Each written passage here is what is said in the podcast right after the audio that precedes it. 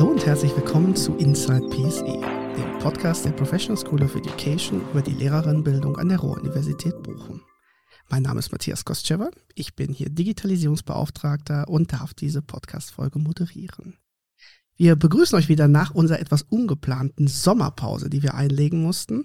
freuen uns aber, dass wir uns wieder hören können. Und ich begrüße zwei Gästinnen heute aus einem ganz besonderen Projekt.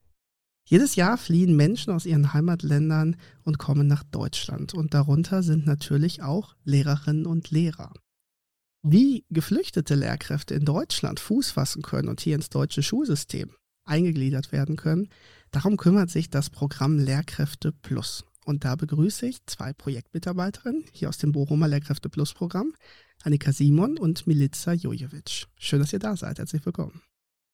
Ja, vielen Dank für die Einladung. Ja, schön hier zu sein. Lehrkräfte Plus, ein Projekt, was es schon ein paar Jahre gibt. Und wir haben gedacht, wir müssen da endlich mal im Podcast drüber sprechen, weil ich es ein wahnsinnig schönes Projekt finde. Und es lohnt sich drüber zu sprechen. Und ich finde, es ist ein ziemlich erfolgreiches Projekt, auch weit über die Grenzen der PSE hier in Bochum hinaus. Probiert doch mal Lehrkräfte Plus in drei Sätzen zu beschreiben. Was ist das Programm? Also Lehrkräfte Plus ist ein Weiterbildungsprogramm für internationale Lehrkräfte. Und ja, Lehrkräfte Plus ist insofern was Besonderes, als dass es ja auf das Plus fokussiert. Also ausgehend von dem Plus, das Potenzial, was Lehrkräfte mitbringen, wird ein Programm angeboten, was speziell für diese Zielgruppe geeignet ist. Genau. Finde ich eigentlich schon sehr gut. Ich hätte es, glaube ich, ähnlich formuliert und gesagt, ähm, ein Programm, das ähm, darauf ausgerichtet ist, die Potenziale dieser internationalen Lehrkräfte ähm, ja wieder äh, in den Schulalltag in Deutschland zu bringen.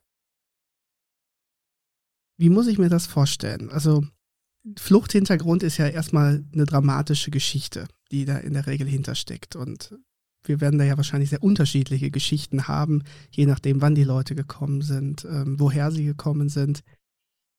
Kann ich, wenn ich sage, ich hab, bin Lehrer, Lehrerin in meinem Heimatland gewesen, da steckt ein Studium hinter. Warum braucht es ein Programm wie Lehrkräfte Plus, um dann im deutschen Schulsystem Fuß fassen zu können? Also zu einem ähm, haben diese Lehrkräfte einen Studienabschluss. Das ist mindestens der Bachelorabschluss. Ähm, Lehrkräfte Plus gibt es neben unserem Standort in Bochum auch noch an anderen Standorten, wodurch wirklich eine Vielzahl an Fächern angeboten werden kann. Ähm, und die Lehrkräfte, die kommen aus einer anderen Lernkultur, ähm, sodass sie in der Regel meist durch ihre Kinder zwar das deutsche Schulsystem kennengelernt haben, aber eben noch nicht ja aus der Rolle einer Lehrkraft. Und ähm, ja, viele kennen bereits ähm, unsere, unsere Lernkultur, hatten Berührungen damit, aber ähm, sich alleine mit dem Schulrecht, mit den Schulabschlüssen, mit den Schulformen vertraut zu machen, das ist eine Riesenherausforderung. Und um das allein zu können, bedarf es natürlich der deutschen Sprache. Und Sprache ist ja mit die größte Herausforderung für unsere Lehrkräfte. Ähm, die sind aber so motiviert, dass sie ähm, ja mit einem B1 quasi einsteigen. Sie bringen das B1 Deutschniveau mit, belegen B2 und C1 Kurse sowie ja berufssprachliche Kurse. Es gibt ähm, für diese Zielgruppe besondere Seminare, die sich mit Kommunikation im Schulkontext beschäftigen. Da wird ganz viel mit Rollenspielen gearbeitet, sodass die Lehrkräfte ja auf Unterrichtspraxis vorbereitet werden. Denn wir wissen alle, für Präsentationen kann man seine Redeanteile vorbereiten, aber im Unterricht geht das nicht. Und ähm, Schüler und Schülerinnen stellen Nachfragen. Ähm, oft ist irgendwas unklar. Es müssen Arbeitsaufträge nochmal auf eine andere Art und Weise erklärt werden. Und das ist für internationale Lehrkräfte mit die größte Herausforderung.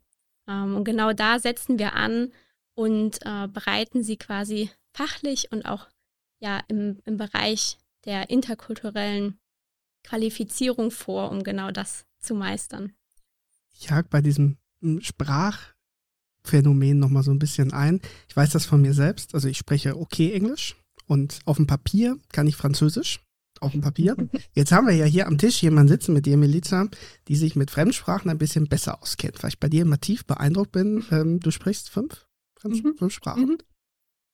Welche?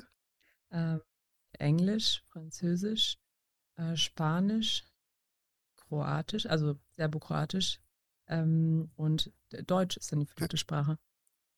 Und das heißt, du hast da ein bisschen anderen Blick darauf, mhm. verschiedene Sprachen ähm, zu sprechen. Ich, ich frage mal, weil wir in diesem Podcast das auch immer nutzen, so ein bisschen die Leute ja kennenzulernen mhm. in den Projekten. Wie kommt es, dass du fünf Sprachen sprichst? Ähm, ich glaube durch Fernweh. Nein, ähm, also erstmal bin ich zweisprachig aufgewachsen. Und ich glaube, das hat eine gewisse Sprachaffinität gefördert. Und im Schulkontext lernt man natürlich Englisch. Ich überlege gerade, wie ich es gut fasse. Ich hatte, glaube ich, einfach wirklich Lust, auch in andere Kulturen einzutauchen oder sie kennenzulernen vielmehr.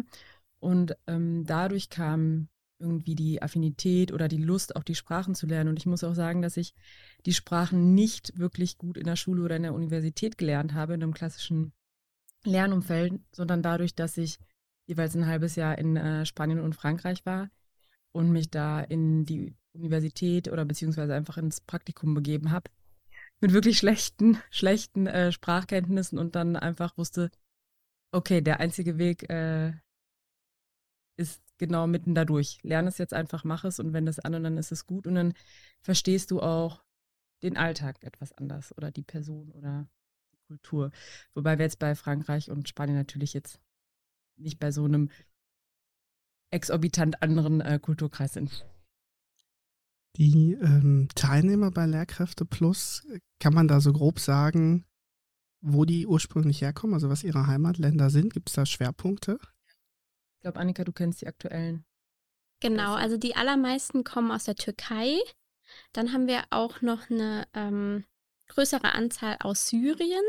Das hat sich aber tatsächlich, die, also die Prozentzahl zwischen türkischen und syrischen TeilnehmerInnen hat sich in den letzten Jahren geändert. Von zu Beginn des Programms 2018 hatten wir mit fast 80 Prozent syrische BewerberInnen, während wir im letzten Jahr wirklich fast 70 Prozent türkische Teilnehmende äh, und auch BewerberInnen haben. Ähm, in diesem Jahr haben wir zum ersten Mal auch zwei ukrainische LehrerInnen mit dabei und ähm, auch eine kleine Anzahl an ähm, Teilnehmern, die aus ni anderen nicht-europäischen Ländern kommen, unter anderem ähm, Kenia zum Beispiel. Jetzt ist, wenn man aus der Türkei nach Deutschland kommt, allein dadurch, dass wir ein, die gleiche Schrift verwenden, ja bei der Sprache vielleicht eine andere Affinität vorhanden, als wenn man jetzt ähm, aus dem arabischen Sprachraum kommt oder bei ukrainischen Menschen, wenn es dann um kyrillische Schrift geht. Wenn die Teilnehmer bei Lehrkräfte Plus mit B1 kommen, wie schafft ihr das, dass die so schnell oder wie schaffen die Teilnehmenden das, so schnell auf ein C1-Sprachniveau zu kommen? Weil ich finde, das ist ein, eine ganz schöne Mammutaufgabe, die da erfüllt werden muss. Äh, wie lange haben die Zeit, um von B1 auf C1 zu kommen? Also unser Programm beginnt immer im April. Das heißt, im April beginnt der B2-Kurs und äh, der endet vor dem Blockpraktikum, also im September. Und ähm, dann haben die Teilnehmenden bis Ende März Zeit, da sich ähm, im C1-Kurs äh, weiterzuentwickeln und unser Programm endet dann mit der Test-DAF-Prüfung. Ähm, alle Teilnehmenden schließen aber. Ich muss einmal ja. nachhaken, Test-DAF, weil das werden wahrscheinlich die meisten, die zuhören, nicht kennen. Was, was ist das Test-DAF? Also es ist ein bundesweit anerkanntes Sprachzertifikat. Es gibt deutschlandweit verschiedene Testzentren, unter anderem hier in Bochum. Und ähm, für die Teilnehmenden ist das insofern vorteilhaft, weil dieses Sprachzertifikat ähm, zeitlich unbeschränkt ist. Das heißt, wenn Sie da einmal 4 mal 4 oder 16 Punkte erreichen, das werden jetzt alle ähm, irgendwie verstehen, die im Bereich DAF-DAT sind, äh, was das bedeutet. Das ist wirklich ein sehr gutes C1-Niveau und ist quasi mit ähm, den anderen Prüfungen an anderen Lehrkräfte Plus Standorten oder auch an anderen Programmen auf jeden Fall vergleichbar. Genau. Also wir stellen damit dann auch die Qualität ähm, sicher, dass sagen, C1 ist dann auch C1, so wie es anerkannt wird. Dennoch ähm, stellen unsere Teilnehmenden im Praktikum spätestens fest, dass sie ähm, auch nach Lehrkräfte Plus weiterhin an ihrer Sprache arbeiten und viele suchen sich gerade für die Übergangszeit, ähm, wir werden nachher bestimmt auch noch über die Perspektiven sprechen, ähm, nochmal Deutschangebote, ähm, um sich einfach weiterzuentwickeln. Da würde ich vielleicht noch ergänzen, es äh, führt eigentlich zurück auf die Frage, die vorhin gestellt wurde, ähm, was, was die Ziele des Programms sind oder äh, was der Mehrwert dann direkt ist für die Teilnehmenden. Ich glaube auch, äh, neben dem, was Annika genannt, äh, genannt hat, äh, das, die, ähm, die, äh, das Kennenlernen der Lernkultur und äh, die Kenntnis der, also das Erlernen der Sprache, ist es auch noch so ein bisschen die Möglichkeit, wieder Selbstvertrauen zu fassen im Lehrerzimmer, weil wenn sie dann mit dem auf dem Papier C1-Niveau kommen, ist es trotzdem noch nicht so, dass sie ähm, uneingeschränkt frei sprechen und sich komplett äh, selbstbewusst fühlen als äh, Lehrperson vor einer Klasse. Und ich glaube, das ist nochmal ein großer Mehrwert des Programms, dass es in der Praxisphase, die begleitet ist durch einen Mentor an äh, jeder Schule, die Möglichkeit gibt, sich langsam schrittweise wieder in, in ähm, ja, diese äh, Position zu begeben und auch wieder Selbstvertrauen zu fassen und auch äh, sich zurechtzufinden in dieser Situation, dass man die Sprache noch nicht perfekt kann und dass man sie unterwegs noch verbessern muss. Und das halt in äh, in der Position als Lehrkraft gegenüber Schülerinnen und Schülern auch. Wir holen uns mal, bevor wir noch so ein paar Sachen ein bisschen tiefer einsteigen, das Wort Kultur ähm, für jetzt mehrfach. Ich glaube, das lohnt sich gleich da nochmal einzuhaken. Aber wir holen uns erstmal so ein bisschen die Hard Facts. Lehrkräfte Plus gibt es in Bochum seit wann und seit wann generell dieses Programm? Also in Bochum seit 2018. Ähm, in Bielefeld gab es das Programm schon 2017 und ähm, in den letzten Jahren sind noch weitere Standorte dazugekommen, auch durch die Förderung des DAADs. Dazugekommen sind Duisburg-Essen, Siegen, ähm, Köln. Das war's. Fünf Standorte sind wir insgesamt, äh, genau. Also alles in äh, Nordrhein-Westfalen sich befindende lehrerbildende Unis. Wie viele Teilnehmende haben seit 2018 Lehrkräfte Plus ungefähr, muss jetzt nicht die exakte Anzahl sein, aber äh, wie viele Teilnehmende hatten wir seitdem? Genau, also je, das Programm geht ein Jahr in Vollzeit. Wir fördern pro Jahrgang 25 Teilnehmende. Jetzt gibt es das Programm seit 2018. Das heißt insgesamt 125. 125. Ähm, ich weiß jetzt zufällig, weil ich für unser gemeinsames Online-Portal die Zahlen aktualisiert habe, dass jetzt abgesehen von der aktuellen Kohorte, in der 26 Personen ausnahmsweise ähm, teilnehmen, dass wir bisher 96 von diesen 100 äh, Personen, die teilgenommen haben, 96 haben erfolgreich abgeschlossen. Das ist eine ziemlich hohe Quote. 96 ja. von 100. Das kann man mal als sehr erfolgreich, glaube ich, werten. Ähm, 25 oder jetzt einmal 26 Teilnehmende.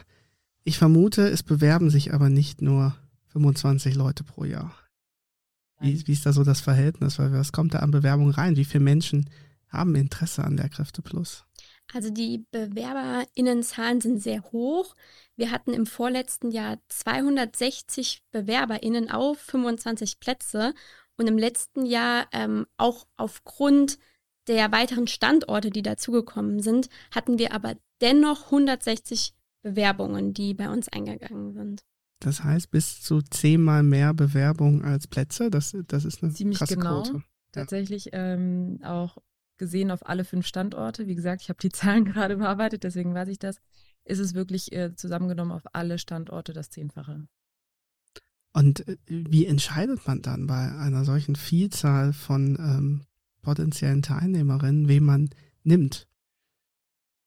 Also gibt es da ein Auswahlkriterium? Äh, wie bewerben natürlich. die sich ähm, und wie entscheidet man das? Es gibt natürlich äh, einen Kriterienkatalog beziehungsweise einen klaren Ablauf für die Bewerbung und auch für die Bewertung der Bewerbung. Ähm, das funktioniert pro Standort nochmal ein bisschen äh, gesondert und bei uns gibt es eben mehrere Runden. Nach dem Einsenden der, der Bewerbung, in der verschiedene Qualifikationen abgefragt werden, ähm, wird quasi das erste Mal, naja, mir fällt kein besseres Wort ein, als zu sagen, ausgesiebt. Wer schon mal formell nicht alles ähm, abliefern äh, oder erbringen kann, ne, da ist es schon mal das erste Ausschlusskriterium. Äh, worum geht es dabei? Es geht darum, äh, dass, dass die Teilnahmevoraussetzungen so sind, dass die Person ähm, eben in ihrem Heimatland schon Lehrkräfte gewesen sein müssen. Dazu müssen sie eben ein Bachelorstudium abgeschlossen haben in ihrem Herkunftsland. Äh, das müssen sie nachweisen können. Sie müssen außerdem bei uns die Fächer Biologie, Chemie, Physik, Mathematik, Sport, Englisch oder Französisch studiert haben. Also das sind eben die Fächer, die wir anbieten. Ähm, andere Orte oder andere Standorte bieten nochmal andere Fächerkombinationen äh, an oder generell Fächer. Und, äh, eben, wie Annika schon erwähnt hat, Deutschkenntnis auf B1-Niveau. Brauchen außerdem, das ist sehr formell jetzt, eine günstige Bleibeperspektive von äh, mindestens einem Jahr, während das Programm andauert. Was es nämlich nicht ist, ist, dass das Programm wiederum äh, genutzt werden kann, um eine günstige Bleibeperspektive zu bekommen. Also Sie müssen vorher schon äh, einen Aufenthaltsstatus haben, der es Ihnen erlaubt, an diesem Programm teilzunehmen. Sie müssen natürlich in Vollzeit Zeit haben. Das Programm ist sehr, sehr intensiv, allein schon äh, wegen der Sprachkurse, wir haben ja kurz drüber gesprochen. Ähm, darüber hinaus aber nicht nur im Umfang intensiv, sondern einfach auch, ja,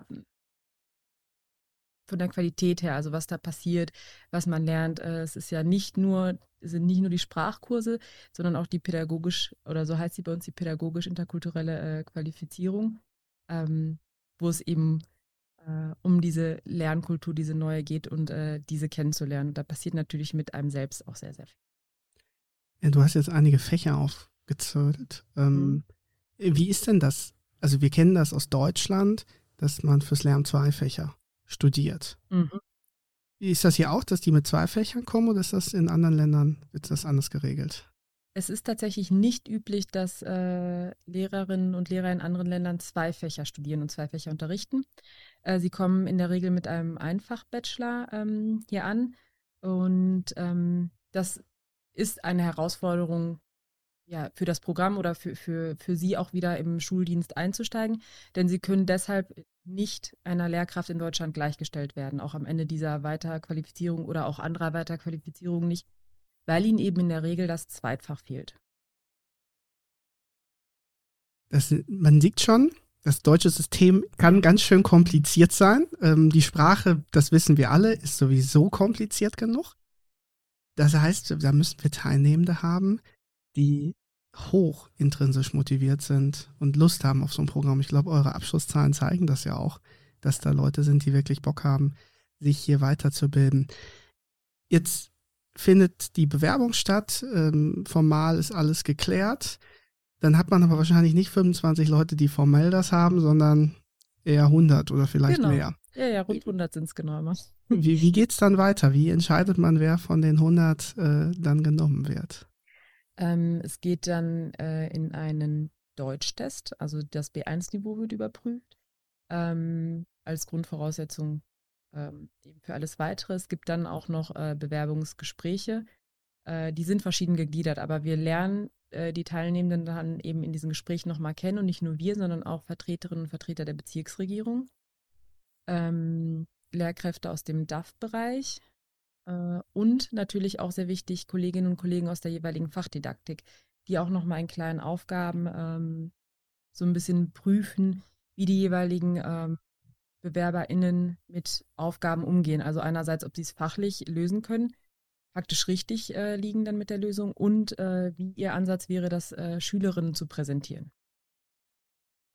Jetzt sagt es, die Bezirksregierung ist mit dabei. Ähm, das ist vielleicht auch nochmal ganz wichtig zu erwähnen. Wir hatten den DAAD als Fördergeber. Äh, wir können formell, glaube ich, nochmal erwähnen, dass es eine Erstförderung gab von der Bertelsmann Stiftung und ich glaube noch einer zweiten Stiftung, was ihr jetzt besser wisst als ich. Genau, der Stiftung Mercator.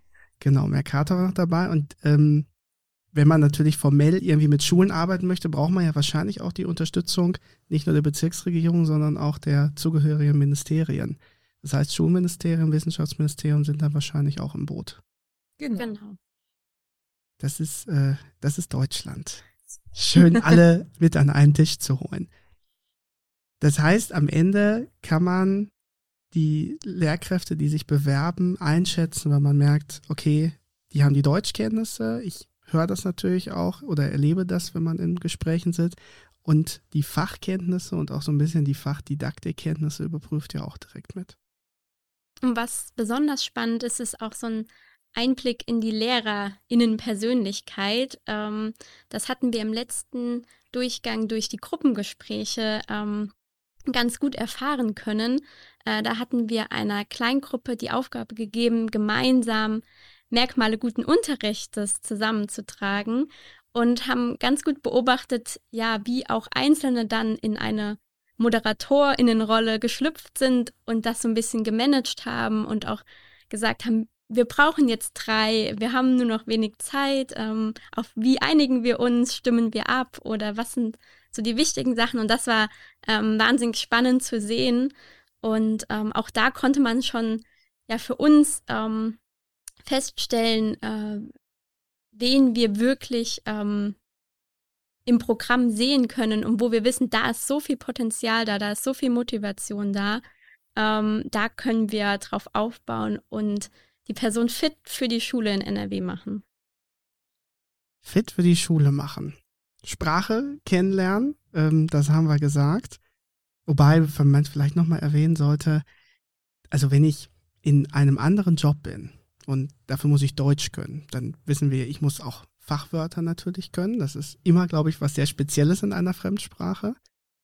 Aber in der Schule sind die Hürden ja eigentlich nochmal viel höher, weil das die Schülerinnen und Schüler auch das Deutsche lernen und weiterentwickeln und auch natürlich die Fachsprachen kennenlernen, das stelle ich mir ganz schön anstrengend vor für die Teilnehmenden, äh, sich da reinzudenken.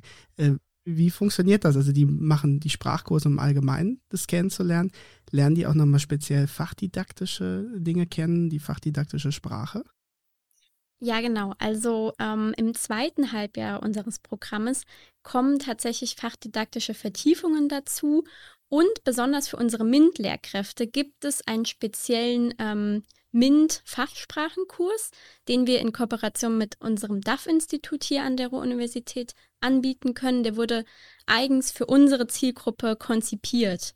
Ähm, und gerade ja unsere Mathematik, Chemie, Physik und Biologie-LehrerInnen, ähm, die benötigen einfach eine äh, spezifische Fachsprache und gerade ja, aus Physik äh, kenne ich das gute Beispiel, ähm, dass Druck äh, nochmal in unserer Umgangs- oder äh, Alltagssprache etwas ganz anderes bedeutet als ähm, ja im physikalischen Sinne. Das heißt, ähm, das ist wirklich nochmal eine ganz besondere Herausforderung, sich ähm, ja Alltagssprache, Umgangssprache, auch Jugendsprache sowie der ähm, Fachsprache bewusst zu werden und auch dazwischen zu unterscheiden, das ist, ähm, glaube ich, wirklich eine der größten Herausforderungen dann im Schulalltag. Ich glaube, wenn, wenn man das mal ernsthaft reflektiert, man macht das ja als Muttersprachler eher selten. Und man stellt sich jetzt vor, man steht vor einer Klasse. So, das formelle Deutsch, was dann gesprochen werden muss, die Fachsprache, die gekonnt werden muss. Dann habe ich aber natürlich auch die Unterhaltung mit Kolleginnen und Kollegen, wo es vielleicht einmal umgangssprachlicher wird. Und dann, was du gerade erwähnt hast, das hatte ich jetzt gar nicht im Kopf, aber natürlich die Jugendsprache, ähm, die ja auch sich an einigen Stellen mal etwas unterscheiden kann von dem, wie man es klassisch lernt. Und dann äh, das innerhalb eines Jahres quasi zumindest so drauf zu kriegen, dass man loslegen kann. Ähm, großen Respekt an die Teilnehmenden, die das äh, ja jedes Jahr sich als Herausforderung setzen und dann ja anscheinend auch größtenteils äh, gut absolvieren können. Ja. Daneben sagtet ihr, pädagogisch interkulturelle Qualifizierung gibt es noch. Ähm, weil das Wort fiel, nehmen wir das einmal ganz kurz auf. Was steckt dahinter? Also was machen die Teilnehmer im Programm dabei? Da gebe ich an Annika ab, weil sie die Lehrende ist in dem äh, ja, Pro Projektpart. Genau, also ähm, in diesem Modul geht es, also dieses, die pädagogisch-interkulturelle Qualifizierung ähm, begleitet die Teilnehmenden das ganze Jahr über. Das ist wirklich ein Programmbaustein, der ja ähm, immer dabei ist. Äh, jede Woche sehen wir uns und es ist ähm, wahnsinnig spannend zu sehen, wie schnell sich die Teilnehmenden entwickeln. Vom Mo ersten Modul, wo es darum geht, ähm, wie ist das deutsche Schulsystem aufgebaut, äh, welche Schulsysteme kennt ihr und ähm, dann vergleichen wir diese Schulsysteme und das ist wirklich ähm, sehr, sehr spannend. Äh, es geht darüber hinaus auch um andere Aufgaben einer Lehrkraft, ähm, beispielsweise Erziehung. Ähm, das ist ein, großes, ähm, ein großer Baustein im zweiten Modul, während es im dritten Modul dann auch um Kommunikation und Beratung geht. Also ähm, hier bereiten die internationalen Lehrkräfte selbst Impulsvorträge für unser Seminar vor ähm, und ähm, beteiligen sich quasi sehr, sehr aktiv.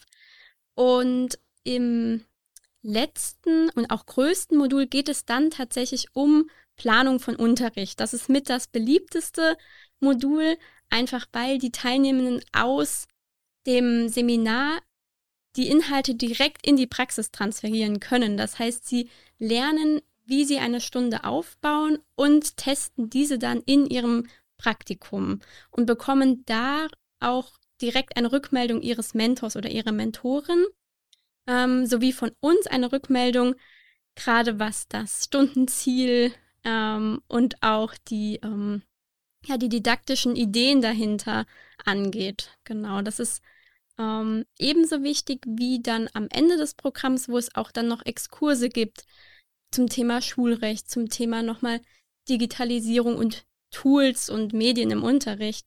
Ähm, genau. Und äh, wie ist das mit der Praxis in dem Programm? Ähm, also sind die schon an Schulen zwischendurch unterwegs oder lernen die das nach dem Programm kennen? Genau, hier kommen die Bezirksregierungen wieder ins Spiel, die wir auch schon hatten.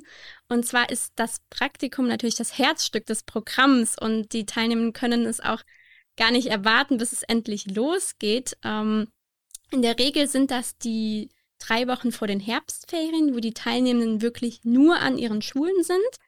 Also die Bezirksregierungen suchen ähm, Schulen für unsere Teilnehmenden. Meistens ähm, schauen sie, dass die Teilnehmenden, dass die Schulen erreichbar sind für unsere Teilnehmenden. Viele Teilnehmenden ziehen nämlich extra für das Programm um, entweder innerhalb NRWs oder sogar äh, aus anderen Bundesländern. Ähm, also man muss auch hier nochmal sagen, die Teilnehmenden nehmen wahnsinnig viel auf sich, um an diesem Programm teilzunehmen. Und genau, das Blockpraktikum ist wirklich intensiv. Es ist an fünf Tagen in der Woche. Ähm, die Teilnehmenden nehmen nicht nur ähm, an Unterrichtshospitationen teil, sondern auch an, sei es Konferenzen, sei es Elternsprechtage, auch Exkursionen und so weiter, sodass sie wirklich ähm, einen tiefen Einblick in das Schulsystem bekommen und eben nicht nur in die ja, tatsächliche Praxis des Unterrichtens. Ähm, das Praktikum geht aber dann nach den Herbstferien weiter. Allerdings kommen da die fachdidaktischen Vertiefungen und auch wieder unser pädagogisch-interkulturelles Seminar mit hinzu. Genau. Und ähm, das Praktikum geht dann noch sogar bis im Februar, ähm, bevor es dann auf die, ja, das, die letzte Hürde zugeht, den Teststuff. Also nochmal der Sprachtest dann zum Schluss für das C1-Niveau. Genau. Das ist ein ganz schön intensives Jahr, was die Teilnehmenden dann auf sich nehmen. Und dann kriegt man ein Zertifikat. Und damit kann man in die Schule, oder wie läuft das dann? Ja, leider ist es noch nicht so, dass sie nach unserem Programm direkt ähm, eine Anstellung an der Schule bekommen. Das, ja, das deutsche Schulsystem ist insofern äh, da komplex, dass es auch hier nochmal notwendig ist, dass die Teilnehmenden ähm, einen Seiteneinstieg machen. Sei es den kleinen mit einem Fach, einige wenige Teilnehmende haben potenziell ein zweites Fach, sodass sie auch den großen Einstieg machen können. Aber aufgrund des ähm, Deutschniveaus hat einfach die Bezirksregierung für äh, unsere Teilnehmenden als Anschlussperspektive ein Programm konzipiert, das nennt sich Internationale Lehrkräfte fördern, kurz ILF. Und dieses Programm dient nochmal als Brücke, um ähm, einfach den langfristigen Einstieg in den, ähm, in den Schuldienst zu schaffen. Weil das ist wirklich nicht einfach, wenn man ähm, sieht, wie lang der Weg ist, allein über ein Lehramtsstudium mit zwei Fächern, über ein Bachelor, ein Master, ein Referendariat. Das ist sehr abschreckend für ähm, die BewerberInnen, die sich für unser Programm interessieren, weil sie natürlich schon Lehrkraft waren, manchmal bis zu 20 bis 25 Jahre Berufserfahrung, ähm, dann nochmal zu wissen, mindestens fünf, sechs Jahre äh, braucht es, damit ich hier eine, ähm, eine Festanstellung bekomme. Das ist, ähm, das ist natürlich sehr herausfordernd, also eine große Herausforderung. Ähm, und über Lehrkräfte Plus und dieses ILF-Programm ist die Idee, dann über den ähm, Seiteneinstieg wirklich in den Schuldienst zu kommen. Das ist dennoch ein langer Weg. Und ähm, aus unserer Sicht bedarf es einfach einer ja, Institutionalisierung dieser Programme. Aktuelle sind es noch Programme, es sind keine festen Wege, wie beispielsweise der Seiteneinstieg. Wir wissen aber, dass es so viele Personen gibt, die ähm, Interesse an diesem Programm haben, die die fachliche Qualifizierung haben. Ähm, und da hat Lehrkräfte Plus auch einfach das politische Ziel, ähm, langfristig äh, einen, einen festen Weg zu ebnen für internationale Lehrkräfte, um dauerhaft ähm, ja, für und an Schulen in NRW tätig zu sein. Starkes Plädoyer, da setzen wir mal ein dickes Ausrufezeichen hinter. Ähm, wir haben jetzt ganz viel darüber gesprochen, was die geflüchteten Lehrkräfte von Lehrkräfte Plus haben. Wie ist es denn umgekehrt? Was lernt ihr von den Teilnehmenden im Programm? Also erstmal ist das wahnsinnig viel, gerade in diesem pädagogisch-interkulturellen Seminar. Das ist in jedem Modul auf interkulturellem Lernen ausgelegt. Also das ist quasi die große Basis. Ähm, es ist wahnsinnig äh, spannend zu sehen, wie andere Schulsysteme, andere Lernkulturen funktionieren und ähm, sich darüber auszutauschen. Wir hatten auch ja vor zwei Wochen erst ähm, an einer Summer School teilgenommen, ein bundesweites Netzwerk ähm, aus Programmen, die alle mit internationalen Lehrkräften arbeiten. Das heißt, da sind ähm, Alumni aller Programme zusammengekommen in Siegen und ähm, allein dieser Austausch äh, war, war wirklich ähm, extrem bereichernd auf allen Seiten.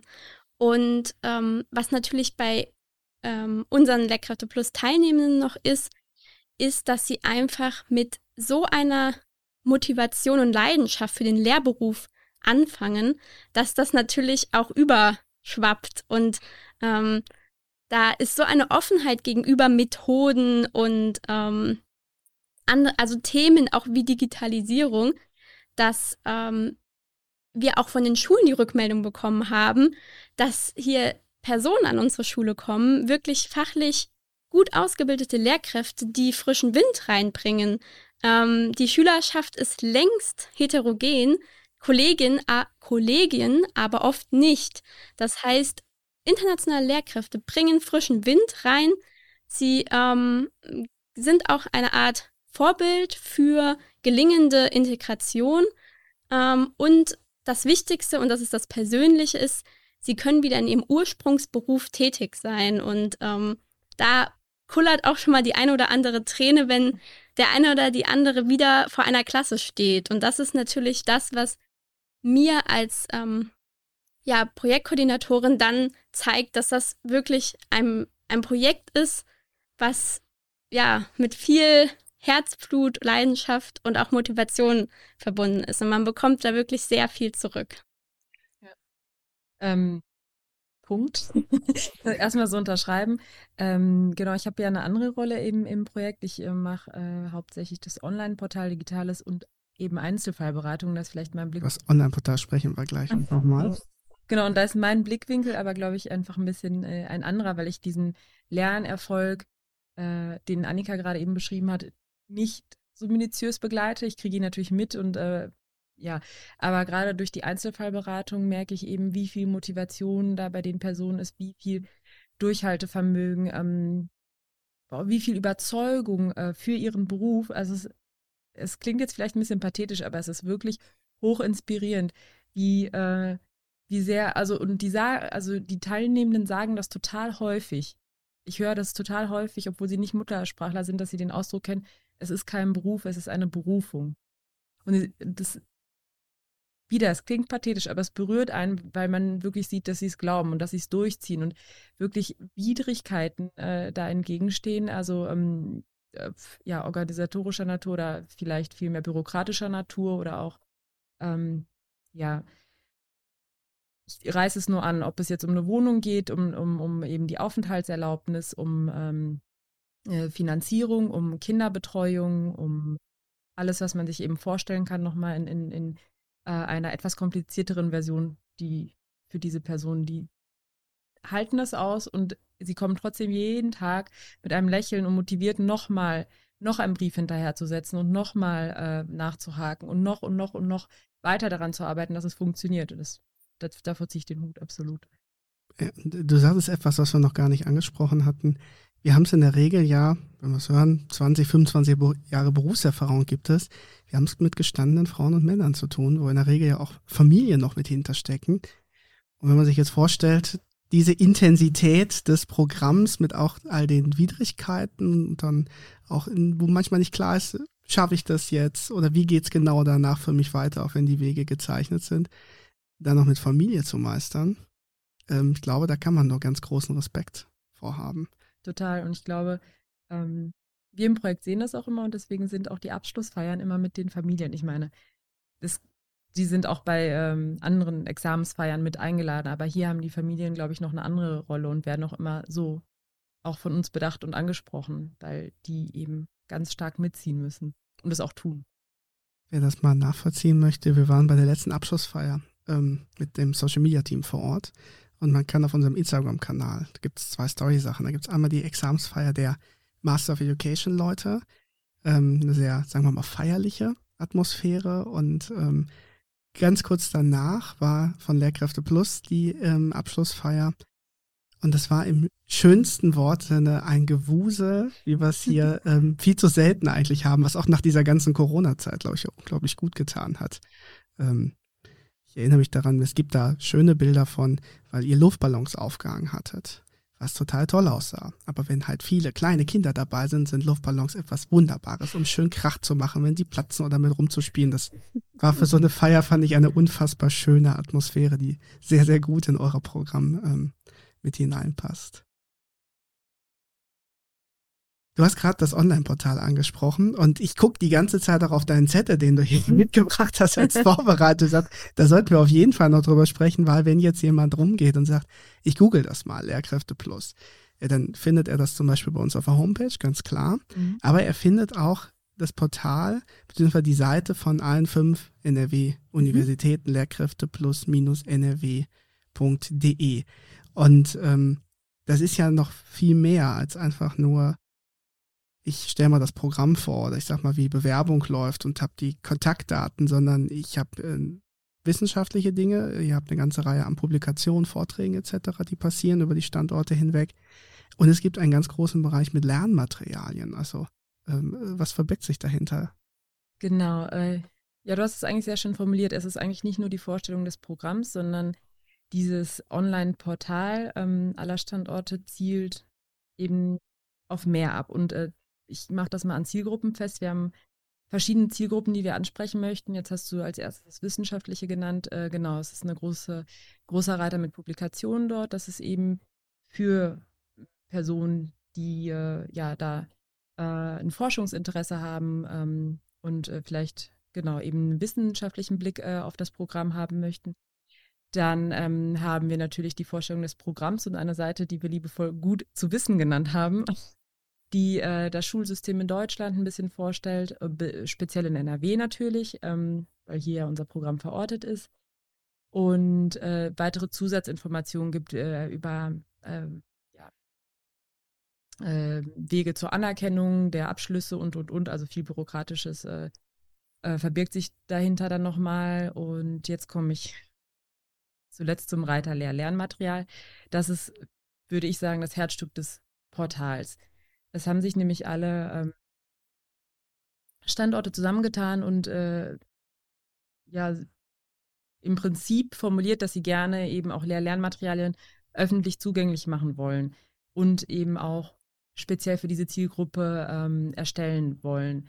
Die Materialien sind also OER, Open Educational Resources einerseits und andererseits äh, abgestimmt auf unsere Zielgruppe der internationalen Lehrkräfte. Und ähm, was verbirgt sich dahinter? Eine ganze Bandbreite. Es gibt sehr viele sehr, äh, Selbstlernmodule, die sind äh, geteilt in den äh, Bereich DAF, Deutsch als Fremdsprache, und äh, PEAK, wir haben es ja gerade schon mal genannt, die pädagogisch-interkulturelle Qualifizierung. Da findet man Module wie ähm, ja, Demokratieerziehung ähm, oder eben wie schreibt man einen Unterrichtsplan. In Deutsch als Fremdsprache findet man tatsächlich auch ein Modul zur Jugendsprache. Ähm, genau, die dann äh, hau hauptsächlich sind die Dinge mit H5P umgesetzt. Das ist äh, ja eine, in, ich formuliere es mal ganz salopp, äh, eine interaktive Möglichkeit, Quizzes zu machen, Videos einzubetten, äh, die zu bearbeiten. Und ähm, eben, ja, dieses System stellt eben sicher, dass man äh, das online in einem Selbstlernmodus äh, bearbeiten kann. Und zusätzlich haben wir in dem Bereich noch, ähm, das muss man vielleicht gesondert nennen, nochmal, äh, wir haben sie mal Selbsteinschätzungsvideos genannt. Äh, ich plädiere dafür, das umzubenennen. Wir haben aber noch keinen Namen dafür gefunden. Das sind äh, Interviews mit äh, Alumni, äh, mit MentorInnen aus dem Programm und äh, aktuellen Teilnehmenden zu Kernaufgaben ähm, des Lehrberufs. Einmal aus ihrer Sichtweise geschildert. Was ist denn Erziehen im, was bedeutet Erziehen im Schulalltag in NRW? Also wie haben wir es kennengelernt? Vielleicht auch mal ein Hinweis dazu, wie es im Herkunftsland eigentlich vorher war. Und ähm, das Ganze ist aber unterlegt eben mit erklärenden Grafiken. Also es sind ähm, eigentlich Erklärungsvideos. Und wenn auch unsere internationalen Lehrkräfte dort sprechen und äh, ihre Perspektive zeigen, glaube ich, äh, sind es trotzdem Videos geworden, die äh, diese Fragen auch ganz generell für Lehrkräfte in NRW beantworten. Ja. Und du sagtest es, OER. Mhm. Open ist, glaube ich, hier das ganz Entscheidende für viele. Das heißt, man kann einfach draufgehen und hat Zugang genau. zu diesen Materialien. Also lohnt sich auch nochmal, da definitiv vorbeizuschauen. Lehrkräfte plus minus nrw.de. Wir quasseln hier schon eine ganze Weile. Es kam mir sehr kurzweilig mit euch vor.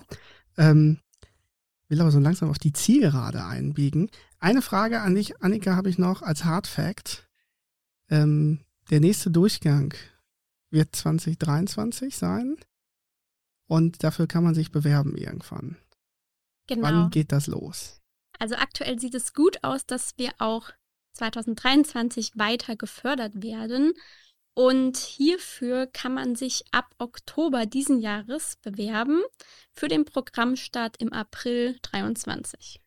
Und wo finde ich die Infos, wenn ich den, das genaue Datum nachher rausfinden möchte, wann es losgeht? Die veröffentlichen wir auf unserer Homepage. Das heißt, einfach über die PSE Homepage auf das Projekt Lehrkräfte Plus klicken und da werden wir alles veröffentlichen. Genau, ich sage es nochmal, pse.ro.de slash lk plus. Dann kommt man drauf. Natürlich wird es auch auf dem Portal veröffentlicht werden mit einem Link bei Facebook und vielleicht auch auf der Instagram-Seite der PSE. Genau, wir streuen breit. Ähm, wir hatten ja auch schon Erklärvideos zur Bewerbung auf YouTube. Das findet man übrigens auch. Da wird der Prozess nochmal ein bisschen beschrieben und auch mit äh, den Screenshots bzw. Screencasts ähm, von verschiedenen Formularen, durch die man sich dann ja auch durchkämpfen muss, so als erste Hürde. Eine Abschlussfrage an euch beide. Wenn ihr euch vorstellt, wir würden uns im Sommer 23 hier nochmal zusammensetzen und sprechen über LK Plus, was würdet ihr euch wünschen? Wo steht das Projekt in einem Jahr? Also zum einen ähm, sind wir dann sicher, dass es äh, weitergegangen ist und haben dann auch die Perspektive tatsächlich bis 27. Und das ähm, lässt natürlich nochmal ganz andere ähm, Konzeptarbeit zu. Und ähm, ja, ich hoffe, dass wir in einem Jahr dann darüber sprechen, dass äh, noch mehr, ja, einerseits politisch auf Bundesebene ähm, passiert ist mit den anderen ähm, Programmen und aber auch äh, der Verbund der, der Lehrkräfte Plus Programme NRW ähm, sich noch weiter vernetzt hat. Und da steht ganz oben auf der Liste ein ähm, C2-Angebot, um ähm, langfristig auch den Anpassungslehrgang, den europäischen Anpassungslehrgang äh, mit zu bedienen. Genau. Melissa, dein Wunsch für Lehrkräfte Plus in einem Jahr? Sehr, sehr ähnlich. Auf jeden Fall, dass es weitergegangen ist. Punkt. Ähm, vielleicht aus der Perspektive des Online-Portals ebenfalls die weitere Vernetzung aller Standorte, aber auch aller äh, Programme, bundesweiten Programme für internationale Lehrkräfte und äh, vielleicht auch das Weitertragen, Vernetzen der Lehr Lernmaterialien ähm, und auch das Weitertragen der Geschichten äh, unserer Lehrerinnen und Lehrer. Dann sage ich vielen Dank euch beiden für dieses tolle, inspirierende Gespräch rund um Lehrkräfte Plus und ähm, wünsche euch viel Erfolg für den aktuellen Jahrgang und alles, was danach kommt. Dankeschön. Danke dir. Danke dir. Ich erwähne am Ende des Podcasts immer noch, wir freuen uns wie immer über Feedback und Kommentare. Entweder an pse-socialmedia.rupp.de oder bei Instagram und Twitter als pserup oder bei YouTube unter PSE Bochum. Und ihr findet auf YouTube jetzt auch alle Podcast-Folgen nochmal zum Nachhören. Bis dahin.